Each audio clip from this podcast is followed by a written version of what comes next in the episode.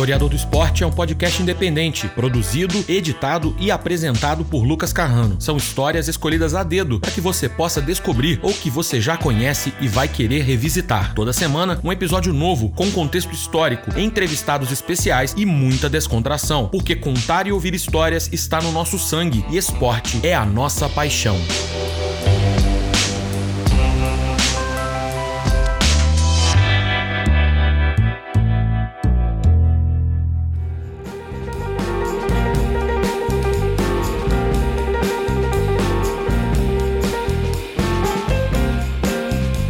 Historiador do esporte na área, eu sou o Lucas Carrano e vou apresentar para você hoje o podcast, tá? Esse episódio vai ser menor, diferente dos demais, vai ser mais um bate-papo entre eu e você, mas eu achei que era importante ter essa apresentação, para que todo mundo possa entender bem de qual é a do podcast, quem sou eu e por que eu resolvi começar esse projeto. Deixa eu passar rapidinho aqui a minha história. Como eu falei, meu nome é Lucas Carrano, eu sou de Divinópolis, no interior de Minas Gerais, bem pertinho de Belo Horizonte, coisa de uma hora, uma hora e meia de carro. Sou jornalista, formado pela UENG e a vida inteira eu gostei de esporte, mas qualquer esporte. Outra coisa que eu sempre gostei muito foi de história. Tanto a história com H maiúscula, matéria de história, quanto contar a história mesmo. Aqui em Minas a gente fala contar caso ou contar causo. Aí vai depender muito de onde você é. Eu cheguei a pensar em cursar história, mas o jornalismo é a história do tempo presente. E o tanto que eu sempre gostei de esporte influenciou muito nessa escolha também. E aí eu entrei na faculdade, com isso em mente, formar, trabalhar com esporte e pronto. Mas acabou que eu fiz isso bem antes de formar. Logo quando eu entrei na faculdade, nas minhas primeiras semanas mesmo, minha saudosa tia Janete um dia chegou para mim e falou: Lucas, eu andei conversando muito com o Everton da Rádio Minas e da TV Candidez. Vou marcar um dia para você bater um papo com ele. Às vezes você pode começar a ajudar eles lá a pegar uma experiência. O Everton, que a minha tia falou, é o Everton Guimarães, narrador e apresentador. Hoje tá na Band, faz o programa Jogo Aberto e também tá na Rádio 98 FM de BH. Ele narrou a Copa de 2014 no Brasil, é um dos principais nomes do jornalismo esportivo brasileiro. Ele também é de Divinópolis e trabalhava na Rádio Minas Minas, que é uma das principais, se não a principal rádio do interior de Minas Gerais. E também a TV Candidez, que é uma afiliada no local da TV Cultura. Eu fui lá, conversei com ele, a gente se deu super bem. E no final de semana seguinte eu tava lá, cara, ajudando na produção do programa de mesa redonda. Eu montava cenário, operava câmera, editava melhores momentos, essas coisas. Foi uma experiência tanto, porque eu aproveitava cada segundo ali para aprender sobre o processo, sobre esporte, bater um papo com os caras também, contar meus casos e também falar de esporte. Um dia, um dos caras que participavam do programa, ele não pôde ir. E o Everton me chamou chamou num canto e falou: Lucão, vem aqui, senta aqui com a gente e vamos fazer o programa hoje. Eu nunca fui muito ter vergonha, eu sempre soube aproveitar bem essas boas chances que apareceram para mim. E aí eu falei com ele que topava, peguei uma camisa no camarim e fui pro ar pela primeira vez. Isso eu devia ter, sei lá, 19 anos. Uns meses depois veio a estreia no rádio, pela Rádio Minas, que na época tinha parceria com a ESPN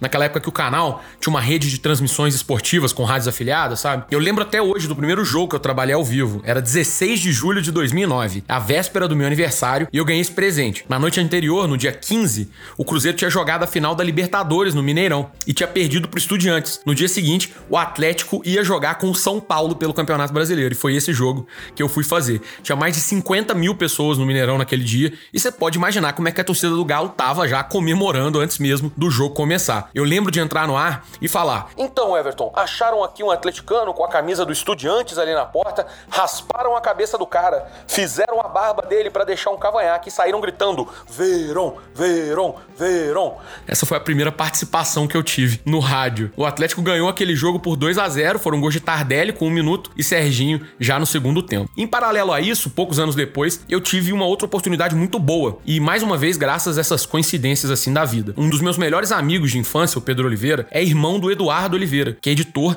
e fundador de um dos maiores sites de notícias de MMA do Brasil, o Super Lutas. A gente sempre assistia as lutas na casa dele e um dia o Eduardo me chamou para trabalhar com ele no Super Lutas. Ó, oh, Lucas, vai ser uma chance legal, você cobrir outros esportes, dar uma respirada, sair um pouco do futebol, foi o que ele me falou. E eu falei, cara, vambora, beleza. E entre o temporário e definitivo, eu fiquei no Super Lutas por mais de quatro anos. Eu vou registrar um trechinho aqui de um podcast do site que eu produzia e apresentava semanalmente.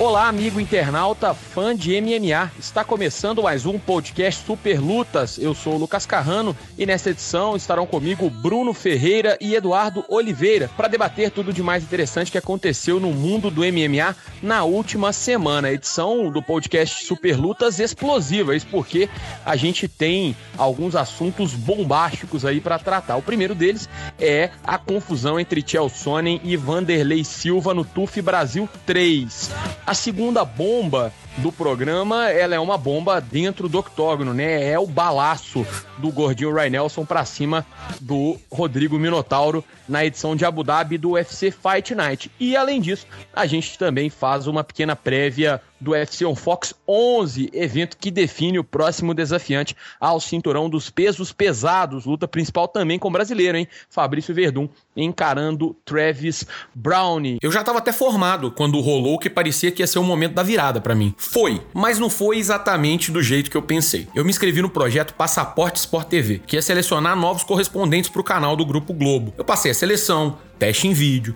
prova de idioma, conhecimento esportivo, teste presencial em Belo Horizonte e cheguei até a última etapa, que já era no Rio de Janeiro. Foram, sei lá, umas 8 horas de ônibus de Divinópolis até no Rio. E aí eu tenho que agradecer duas pessoas especialmente. O Diego Tintim, rei de Bangu e estrela do MMA Brasil, ao lado do também amigo Alexandre Matos, e outro conterrâneo, o Fred Paz, que foi membro da primeira turma do Passaporte Sport TV e até hoje trabalha no canal como editor. O Fred me ajudou demais durante o tempo todo, assim, praticamente me guiou pelo processo, sabe? Sabe? E o Tintim me abrigou nas luxuosas instalações aí do seu AP, hospedagem a qual eu paguei fazendo uma das coisas que eu mais gosto de fazer fora do esporte, que é cozinhar. Fiz um hambúrguer artesanal e deixei alguns na geladeira, inclusive, para depois.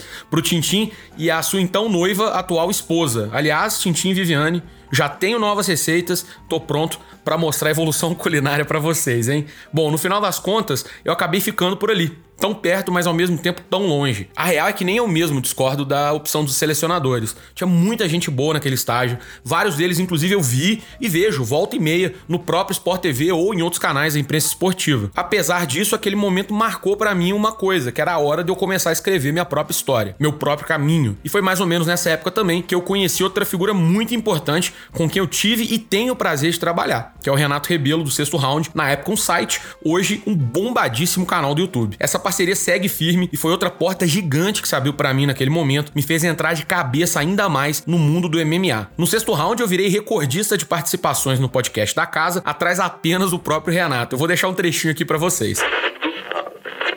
Meu querido Carrano, temos essa semana um abraço da cobrinha, porque eu ouvi dizer que você tá mais preocupado do que o Daniel Cormier com a possibilidade de enfrentar o Francis Enganou. Então, é, você já foi mais ou menos ali, você, você se avizinhou, para usar um neologismo aqui, do, do, do, meu abraço da cobrinha dessa semana, que vai pro nosso homônimo aí do furacão da Copa de 70, né? O Jairzinho, que olhou e falou assim: é nessa mão que eu vou entrar porque vai dar certinho. E aí, meu irmão, deu teto preto, então, é, realmente foi a estratégia do ano aí, já tá com. Tem, temos pouca concorrência, porque esse ano né, deu uma minguada de evento, mas já tá o troféu aí. Ah. Tipo, Anthony Johnson Trophy of Game Plan. Exatamente. Ou, ou Alex, Alexander Volkov Last Round Game Plan também. Contra é, não, exatamente. O, o do, do Alex, na verdade, acho que rolou foi um patrocínio, né? Era Alex, Alexander Volkov apresenta troféu é, Anthony Johnson de, de Game Plan. E aí ganhou o troféu, né? Vou trocar a mão com o Francis Enganou. É basicamente assim, vou entrar na frente dessa, dessa lança-granada aqui, eu acho que vai, o resultado vai ser positivo para mim.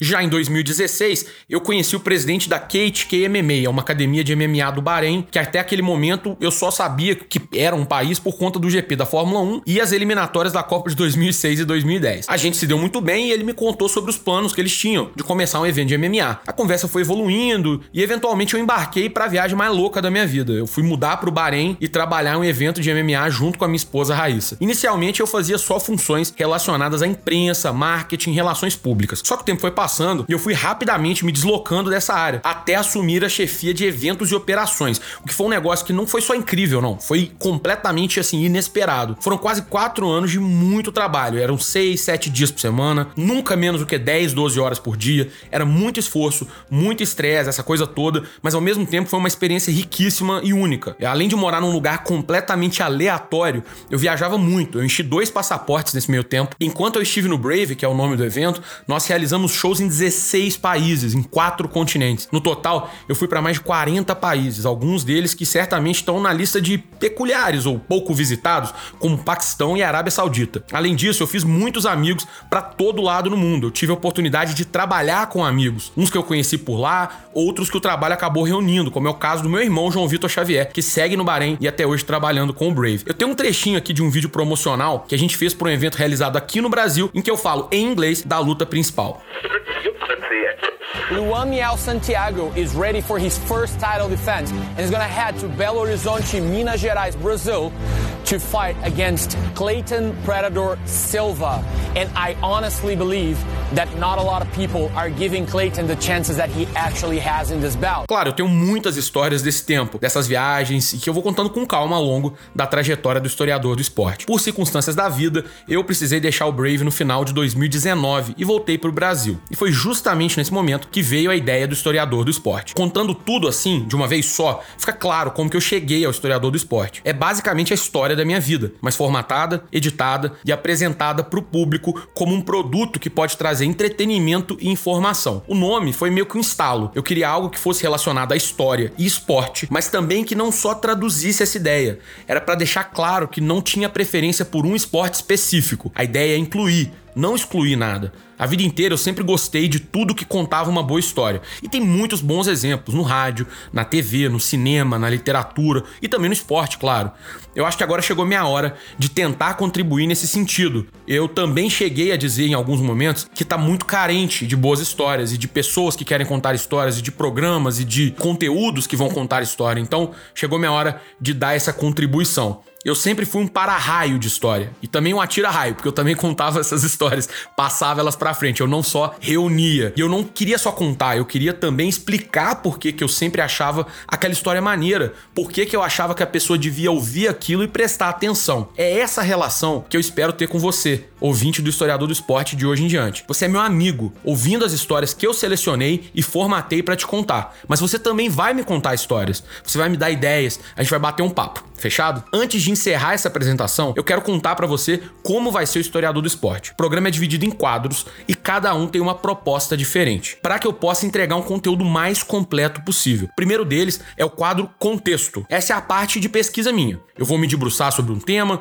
eu vou construir uma linha narrativa ali, eu vou elencar fatos, unir pontos, trazer curiosidade sempre que possível. Eu também vou buscar material histórico disponível para tocar para vocês. E isso não é só para dar uma cor legal, como a gente diz no jargão do rádio, mas para acrescentar muito na sua imersão enquanto ouvinte. A ideia é não fazer uma passagem muito longa, mas que seja bem recortada e que dê o subsídio necessário para o ouvinte mergulhar na história mesmo. Logo em seguida, vem o quadro Conversa, que, como o próprio nome sugere, é um bate-papo, uma troca de ideias com um convidado especial. Esse convidado especial é sempre alguém que pode acrescentar algo à discussão, expandir o horizonte da história que estamos ouvindo, ao invés de simplesmente repetir os pontos que já foram falados na pesquisa. Esse, aliás, é um desafio semanal meu de construir essas histórias e trazer para vocês o que de melhor cada convidado tem para oferecer. Esses entrevistados podem ser jornalistas, atletas, pessoas que vivenciaram o fato, autoridades, pesquisadores, técnicos, enfim, deu para entender, né? Aliás, inclusive, eu tenho feito um esforço tremendo para buscar gente variada, evitar ficar só naquele papo de jornalista, sabe? Embora meus colegas vão ser muito entrevistados e serão entrevistados preferenciais, mas quanto mais ideias diferentes, quanto mais pontos de vista de lugares fora do comum,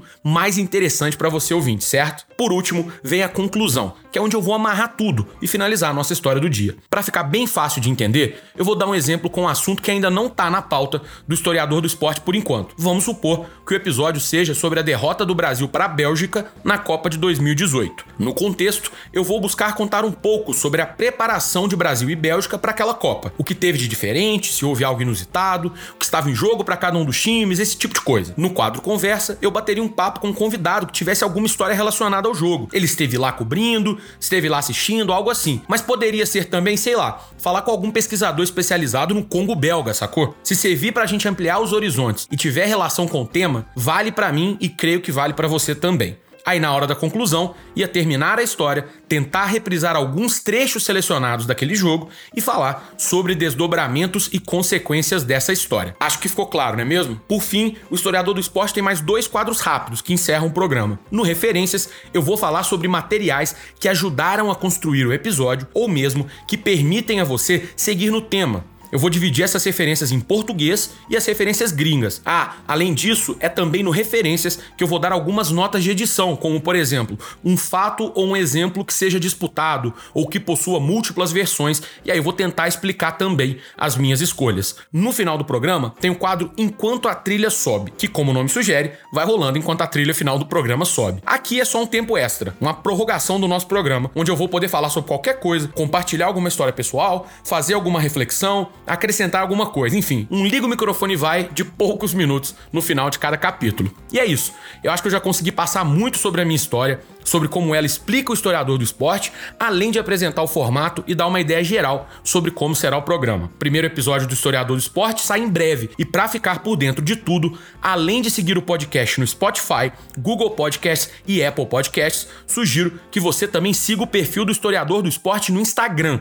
O link está na descrição, mas basta buscar por historiador do esporte que você acha facilmente. Aproveite e indique o historiador do esporte para um amigo que você acha que vai gostar. Se quiser trocar uma ideia, sugerir uma pauta ou dar só um oi, pode me marcar ou conversar nas redes sociais, sejam as minhas ou as do podcast, beleza? A gente volta a se falar no primeiro episódio do Historiador do Esporte, então um abraço e até lá!